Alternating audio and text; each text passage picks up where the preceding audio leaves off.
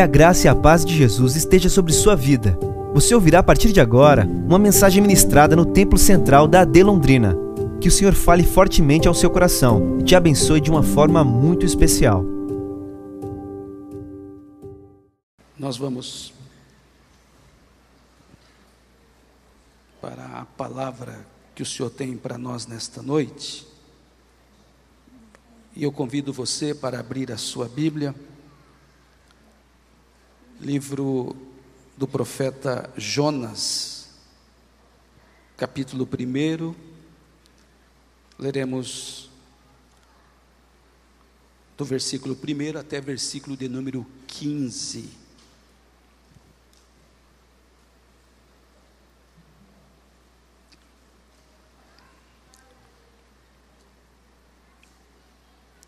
Você encontrou? Pode dizer glórias a Jesus?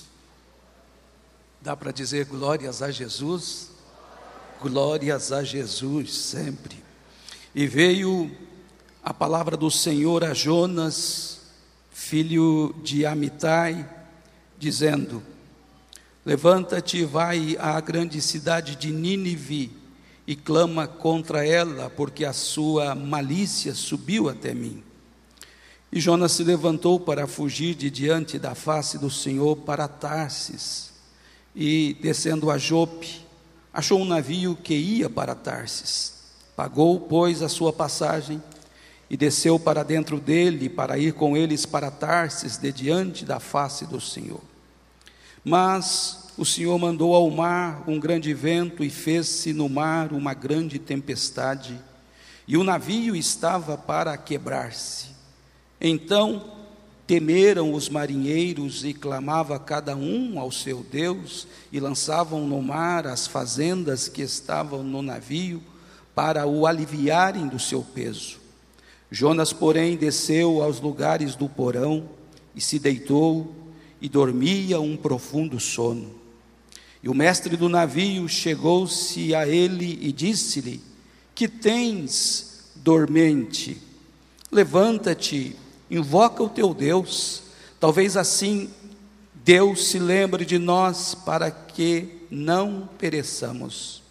E dizia cada um ao seu companheiro: Vinde e lancemos sortes para que saibamos por que causa nos sobreveio este mal. E lançaram sortes, e a sorte caiu sobre Jonas. Então lhe disseram: Declara-nos tu agora por que razão nos sobreveio este mal. Que ocupação é a tua? E de onde vens? Qual é a tua terra? E de que povo és tu?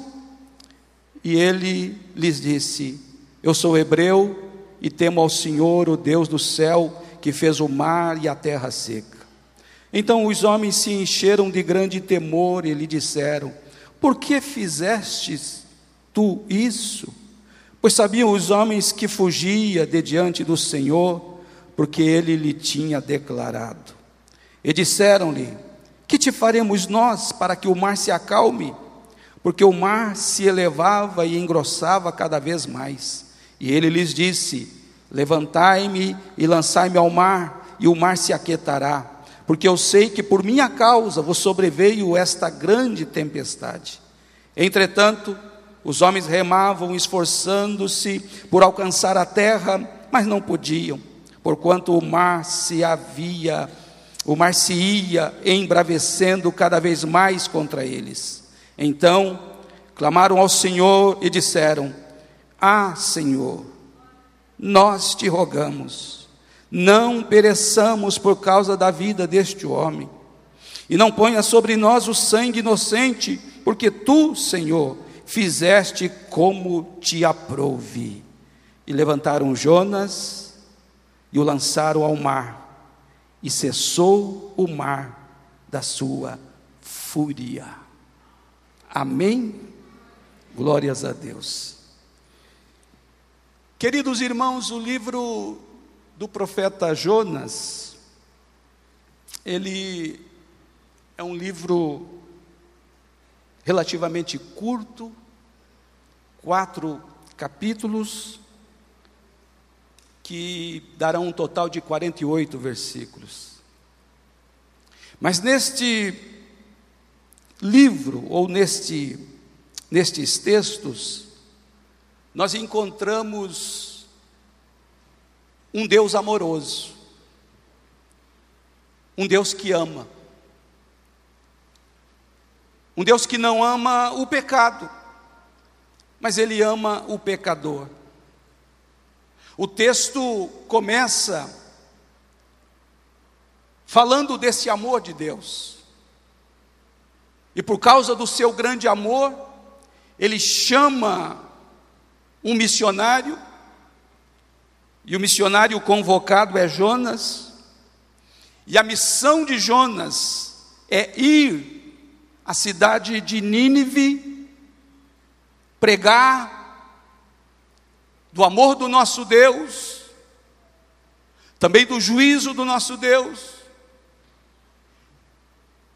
para que o Senhor pudesse não realizar o juízo proposto para Nínive.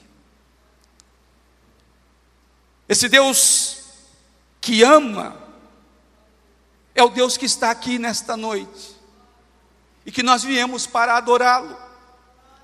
Até porque nós temos aqui uma mesa posta e esta mesa ou os componentes que estão sobre esta mesa remete ao amor de Deus o Deus que amou o mundo inteiro, que diz a Bíblia, ele deu o seu Filho unigênito, para que todo aquele que nele crê não pereça, mas tenha a vida eterna. Mas no livro de Jonas nós também encontramos um Deus que ama e um Deus que também ouve orações. Ele ouve as orações do profeta Jonas. Ele ouve as orações dos tripulantes do navio. Ele ouve as orações do rei de Nínive e os seus súditos. Ele ouve orações. Então nós estamos diante de um Deus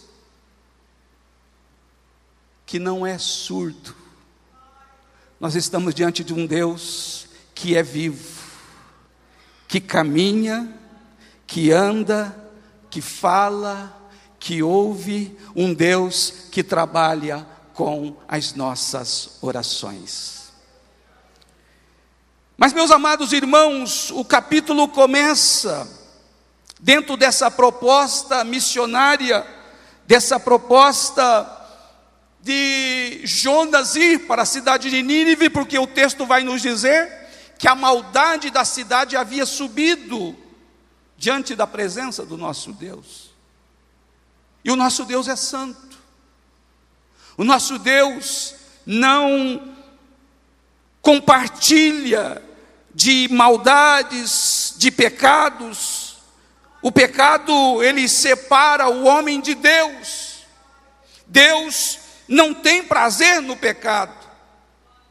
Mas quando ele convoca Jonas para essa missão, que era pregar em Nínive, o texto que nós lemos nos diz que Jonas desceu para Jope, comprou uma passagem, pagou esta passagem, este navio tinha como destino Tarsis, que é a atual Espanha. Jonas sai da direção de Deus, Jonas sai da vontade de Deus. Jonas tem por objetivo fugir da presença do Senhor, esconder-se do Senhor. Mas que coisa terrível o homem tentar fazer isso. Ninguém consegue se esconder desse nosso Deus, porque os olhos do Senhor estão sobre todos os moradores da terra. Os olhos do Senhor contemplam os moradores da terra, e eu posso adiantar algo mais para você. Esse Deus é tão grande, tão maravilhoso, que foi ele que disse para Jeremias, o profeta, e ele disse assim: Jeremias, antes que você fosse formado no ventre materno, eu te conheci. Em outras palavras, nós estamos diante de um Deus que nos conhece. Conhece o seu nome, ele conhece a sua vida, ele conhece a sua família, ele sabe onde você mora, ele sabe o que você tem feito. Deus é conhecedor e ele sabe de todas as coisas. Foi para Jeremias que ele disse: Antes que você fosse formado, eu te conheci. Jeremias, antes que a bolsa de líquido amniótico se rompesse, antes que você nascesse, eu te santifiquei. E as nações eu te dei por profeta. Então nós estamos diante de um Deus que sabe e conhece todas as coisas. Mas a proposta de Jonas é correr, é desobedecer, é fugir. Vai para Jope, compra passagem, entra no navio, o navio tem por destino a Espanha, e ele está desobedecendo e fugindo da proposta que era Nínive. Ele está tomando um rumo totalmente oposto àquele que o Senhor tinha determinado para ele. E o homem, quando foge de Deus, o homem quando tenta esconder-se de Deus, ele perde a sensibilidade, e parece que a sua mente fica cauterizada, ou seja, eu posso continuar do jeito que eu estou, porque ninguém sabe, ninguém viu, e eu consigo levar a minha vida desta forma. Eu volto a dizer: ninguém consegue esconder desse Deus. Ninguém esconde desse Deus que é maravilhoso. A desobediência de Jonas deixa ele insensível, porque ele entra no navio, e do navio ele desce para o porão, e já lá no porão ele vai dormir. Deus dá uma missão para o cidadão, que ele chama de profeta, e ele diz: Vai à grande cidade de Nínive e clama a minha palavra, fale contra ela, protesta o que eles estão fazendo. Você vai ser a minha boca lá em Nínive, falando o que eu quero. E Jonas dormindo. Responde para você mesmo. Nessa caminhada espiritual, de que forma você está se comportando? Está vivo? Está firme? Ou está dormindo? Para você mesmo responda. O culto é para o Senhor. Este culto é um culto que você consegue ficar aqui duas horas sem olhar para o celular. E com todo respeito aos irmãos que estão de plantão, profissionais da saúde ou outras áreas, que de repente precisam ser convocados a qualquer momento. Mas a sua preocupação, enquanto você está no culto, é se o seu time foi classificado? Será que o sono não está levando você a não conseguir desligar esse abençoado celular nem na hora do culto? Você está vivo aqui? O que foi feito aqui, quando a orquestra cantou o hino da rapa, você pôde abrir a sua boca para cantar? Mesmo que você não estava na escala, você pôde encher o seu pulmão e dizer: És fiel, maravilhoso. Este culto que você está oferecendo a Deus, ele está subindo diante da presença de Deus, ou é um culto mais ou menos? O desejo do Espírito Santo, queridos, é que nós não estejamos dos porões, dormindo o sono da insolência, da indolência, mas o desejo do Espírito Santo é que a gente esteja vivo, é que a gente esteja aqui entendendo que este culto não é para o pastor Elias, não é para o pastor emérito da igreja, pastor Moisés, esse culto não é para os obreiros que estão aqui, não é para a orquestra, este culto não é para nenhuma celebridade que esteja aqui, este culto é cristocêntrico e este culto é para o Senhor Jesus. Nós viemos aqui não para cochilar, não para ficar no porão, mas nós viemos, viemos aqui para entrar até a dispensa e entregar tudo aquilo para o nosso Deus, que Ele é digno. Ele é digno. Ele é digno. Ele é digno. Se o teu Deus está morto, você pode fazer um minuto de silêncio, mas se o teu Deus, o meu Deus, está vivo como Ele está, então nós vamos fazer barulho para Ele, nós vamos exaltar a Ele, porque lá no céu é lugar de barulho, é lugar de glória a Deus e de aleluia.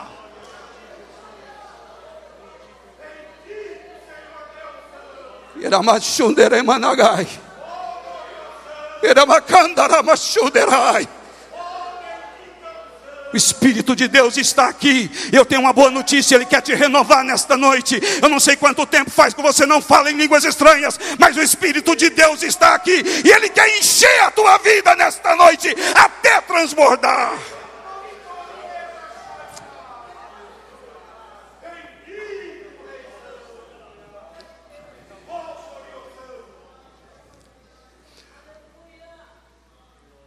Diz-nos a Bíblia, queridos, que por causa da desobediência de Jonas, Deus enviou uma tempestade, vento forte, chuvas,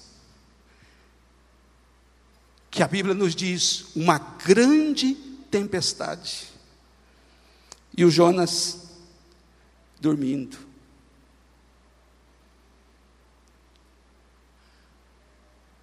O desespero era tão grande que, em meio aos tripulantes, aos passageiros, fora questionado: qual é o teu Deus? Comece a invocar o teu Deus, porque a tempestade está enorme, está muito grande. Cada um começou a invocar o seu Deus, e a Bíblia diz do Deus com letra minúscula.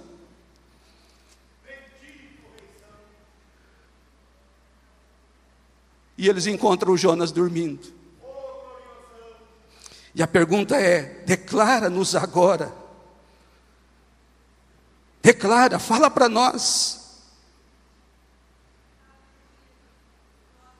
Por que você não invoca o teu Deus? O que é que você tem dormente? Tome uma posição, levanta e invoca. Talvez Deus se lembre de nós. E Jonas está ali ainda dormindo. E eles lançam sortes, e por causa do tempo eu vou avançando, e a sorte cai sobre Jonas. Encontraram. E Jonas confessa. Eles perguntam: de onde você é, rapaz? Por que está acontecendo isso? Qual é a tua ocupação? E ele diz: Eu sou hebreu. Eu temo ao Senhor, o Deus do céu, que fez o mar e a terra seca. E esse testemunho que Jonas dá para os tripulantes é, fez com que eles temessem também ao Senhor. E aí eles perguntam: rapaz, por que você fez isso? Jonas havia confessado a eles que ele fugia de diante de Deus e por isso estava acontecendo aquela tempestade. E eles perguntam: o que, que nós vamos fazer? E eles disseram: se vocês me lançarem no mar, o mar vai se aquietar. Mas aqueles homens, irmãos, eles temeram, eles se esforçaram e começaram a remar. Não lançaram Jonas de imediato no mar, mas eles tentaram o esforço, mas o esforço foi em vão. E aí eles falam com Deus, Por isso que eu disse que o livro de Jonas é um livro de orações. Os tripulantes clamam a Deus. E o versículo 14, eles dizem assim no capítulo 1: Ah, Senhor, nós te rogamos, não pereçamos por causa da vida deste homem, e não ponha sobre nós o sangue inocente, porque tu, Senhor, fizeste como te aprouve. Pegaram o Jonas e lançaram ao mar e o verso 15, onde eu encerrei a leitura, e a última parte diz assim: diga comigo. E levantaram Jonas, e o lançaram ao mar, e cessou o mar da sua fúria.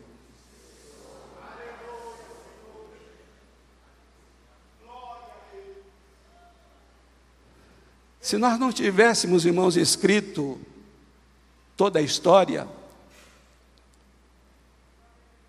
nós diríamos: coitado do Jonas, que pena. Mas também, talvez alguns diriam assim: bem feito, foi desobedecer a Deus. Só que eu disse que nesse livro, além do Deus que ouve orações, também fala do Deus que é amor. E o Deus que é amor, Ele move e faz o que for necessário por causa de mim e por causa de você. Por isso que nós celebramos festa a esse Deus nesta noite. A Bíblia nos diz, irmãos, que quando Jonas é lançado no mar, o Senhor já havia preparado, porque o versículo 17 nos diz assim, do capítulo 1: deparou, ou seja, apresentou-se aos olhos de Jonas, que no primeiro momento diz: Eu vou perecer, mas o Senhor deparou, ele apresentou, e diz a Bíblia: um grande peixe para que tragasse Jonas. Esse é amor de Deus.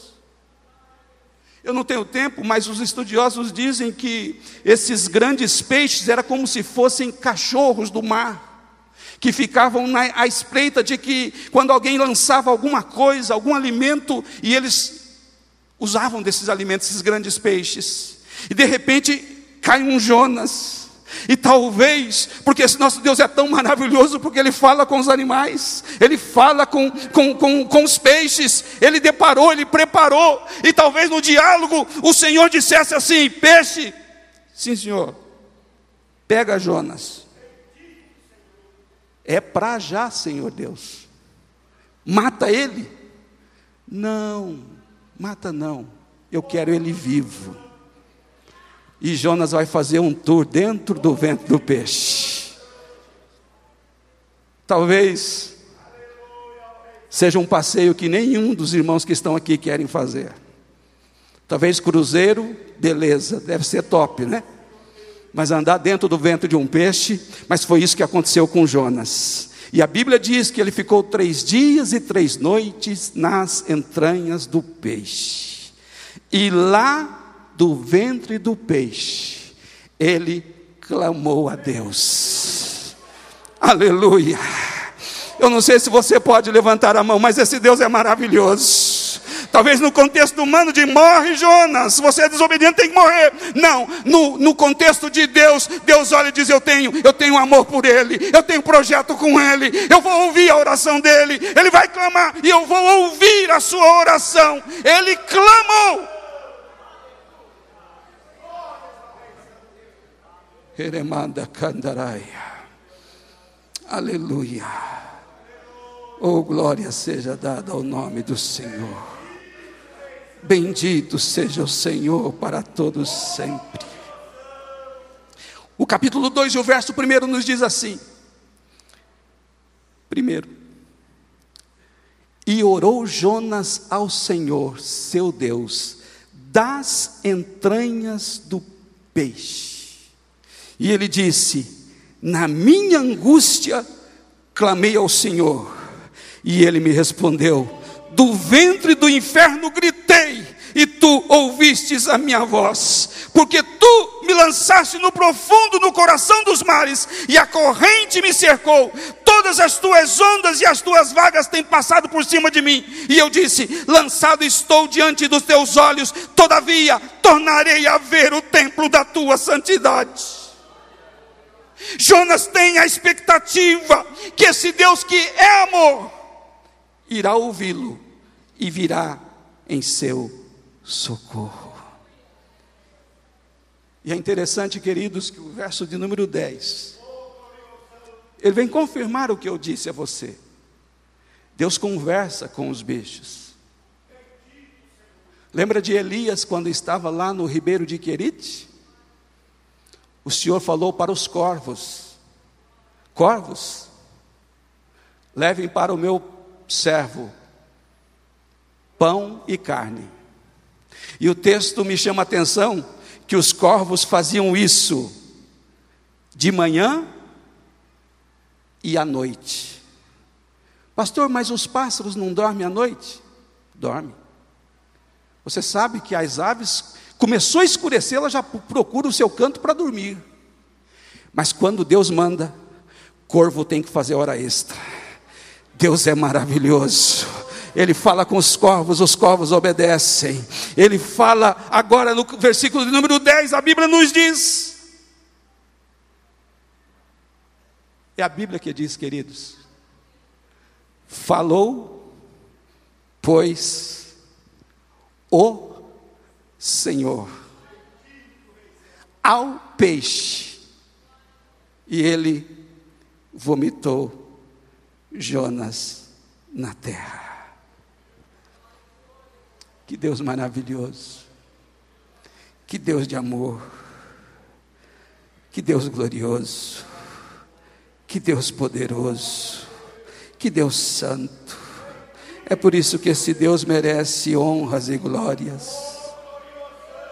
É por isso que esse Deus é glorificado aqui nesta noite. O Deus que ouve a oração até dentro do ventre de um peixe a propósito, como é que está a sua vida de oração? Você tem orado ao Senhor? Você tem entrado no seu quarto para em secreto falar com Deus? Tem feito isso? Você tem prazer quando você dobra os joelhos e abre a sua boca, não para pedir, mas você abre a boca para dizer: Senhor, hoje eu vim só para agradecer, eu vim só para exaltar, porque o Senhor tem feito grandes coisas na minha vida. Deus ouve as orações. Ah, queremachederai a suderramai. Oh, glória a Deus. Dizem os estudiosos que Jonas faz agora uma viagem de regresso de quase oito dias, até chegar à grande cidade de Nínive, e ele prega a palavra do Senhor. Diz-nos a Bíblia que Nínive possuía 120 mil habitantes. E para passar por toda a cidade demorava cerca de três dias. E o capítulo 3 de Jonas e o verso 4, a Bíblia nos diz: E começou Jonas a entrar pela cidade de caminho de um dia e pregava e dizia: Ainda 40 dias e Nínive será subvertida.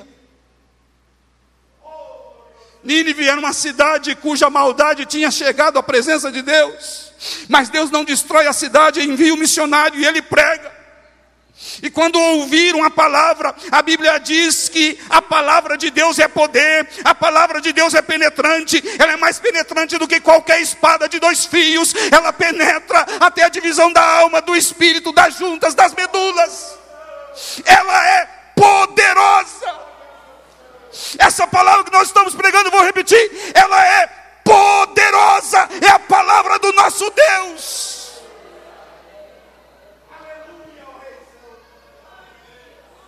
Eu e você fomos salvos pelo poder da palavra.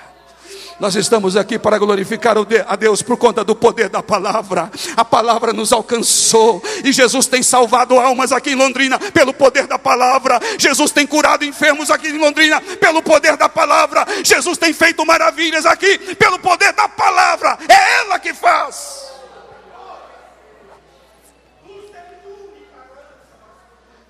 O verso 5, por conta do poder da palavra, nos diz: E os homens de Nínive creram em Deus, e por conta do poder da palavra, eles proclamaram um jejum coletivo.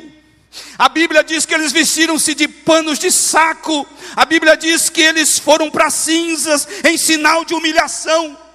Todos os habitantes da cidade, inclusive o rei. O rei desceu do seu trono, verso 6. Porque esta palavra, aleluia, ela alcança a todos. Essa palavra, a palavra do nosso Deus não faz acepção de pessoas. Essa palavra, ela também chega nos palácios. E quando chegou no palácio, o versículo 6, porque esta palavra chegou ao rei de Nínive, e levantou-se do seu trono, e tirou de si as suas vestes, e cobriu de pano de saco, e assentou-se sobre a cinza, e fez uma proclamação que se divulgou em Nínive por mandado do rei e dos seus grandes, dizendo: nem homens, nem animais, nem bois, nem ovelhas, provem coisa alguma, nem se lhe dê pasto, nem bebam água. Conforme eu disse, jejum coletivo. E quando a gente se humilha, meus irmãos, é a Bíblia que diz, a Bíblia interpreta a Bíblia, aqueles que se exaltam serão humilhados, mas aqueles que se humilham serão exaltados. Deus não rejeita a oração ao coração contrito e arrependido, o Senhor não nega perdão. Ele é o Deus que perdoa, Ele é o Deus que ouve as orações. E o versículo 9, essa proposta de jejum, essa proposta de se humilhar, eles no versículo 9 eles dizem: Quem sabe se voltará a Deus e se arrependerá e se apartará do furor da sua ira, de sorte que não pereçamos. Ah, meus irmãos, é só se humilhar, é só confessar as culpas, é só confessar os erros, e o nosso Deus perdoa. O versículo 10 ele termina assim: E viu, e Deus viu as obras deles, como se converteram do seu mau caminho e eu gosto disso, queridos. Olha que coisa linda. Vamos nós juntos? Diga comigo. E Deus se arrependeu do mal que tinha dito, lhes faria e não o fez. Esse Deus é maravilhoso. Esse Deus é glorioso. Esse Deus é poderoso. Esse Deus é um Deus perdoador. Esse é o Deus que, que é amor e que está pronto para fazer maravilhas no nosso meio. Eu vou terminar, mas eu quero dizer para a querida igreja, por conta do amor que há no coração do nosso Deus, Ele é amor. Eu quero dizer que Deus pode revogar todas as sentenças contrárias à nossa vida, se houver oração e arrependimento. É a Bíblia que diz que as misericórdias do Senhor, Lamentações 3 e 22, as misericórdias do Senhor, elas são a causa de nós não sermos consumidos, porque as suas misericórdias não têm fim, elas são novas cada manhã. E nós podemos dizer: grande é a tua fidelidade.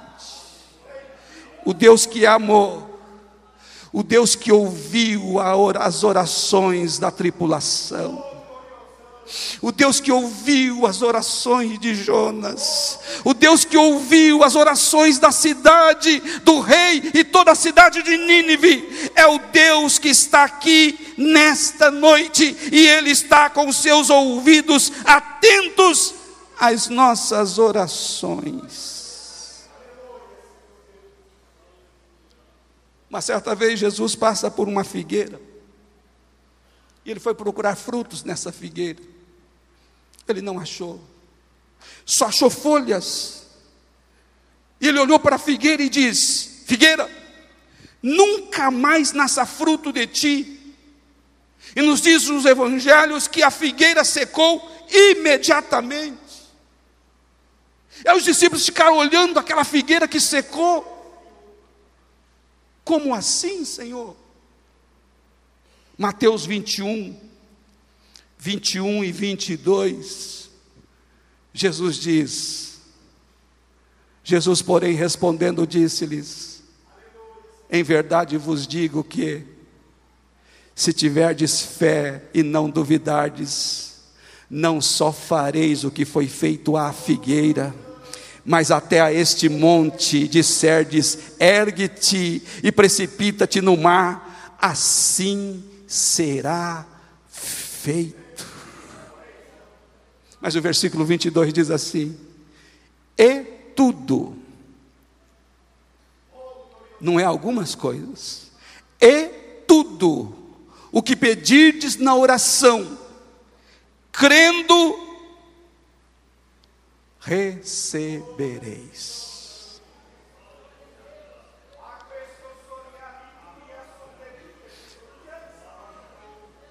Deus está aqui nesta noite.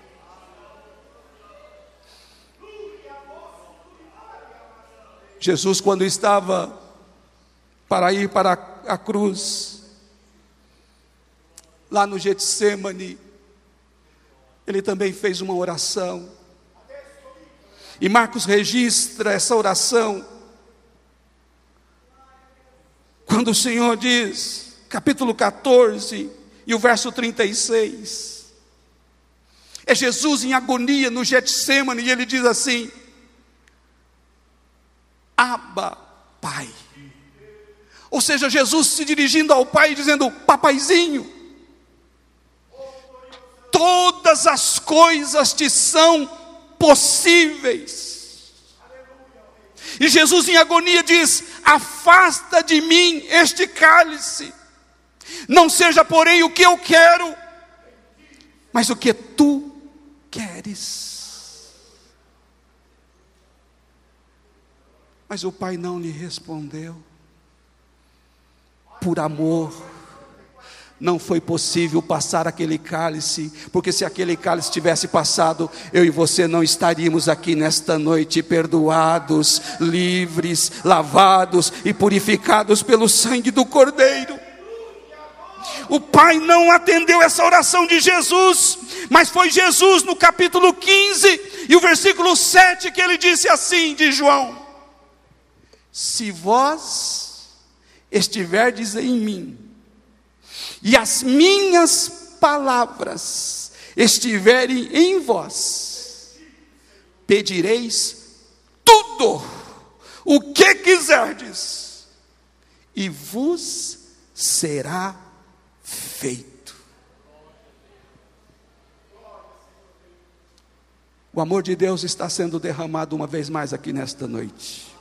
Mas mais uma vez o Senhor está dizendo: Filho, filha, eu estou com meus ouvidos atentos ao seu clamor. Se você clamar, eu vou ouvir. Sabe por quê? No versículo 16 do mesmo capítulo, João 15 e verso 16, o Senhor diz assim: Não me escolhestes vós a mim, mas eu vos escolhi a vós e vos nomeei para que vades e deis fruto, e o vosso fruto permaneça, a fim de que tudo Oh glória! Tudo, tudo quanto em meu nome pedirdes ao Pai, Ele vos conceda. Fique em pé, por favor.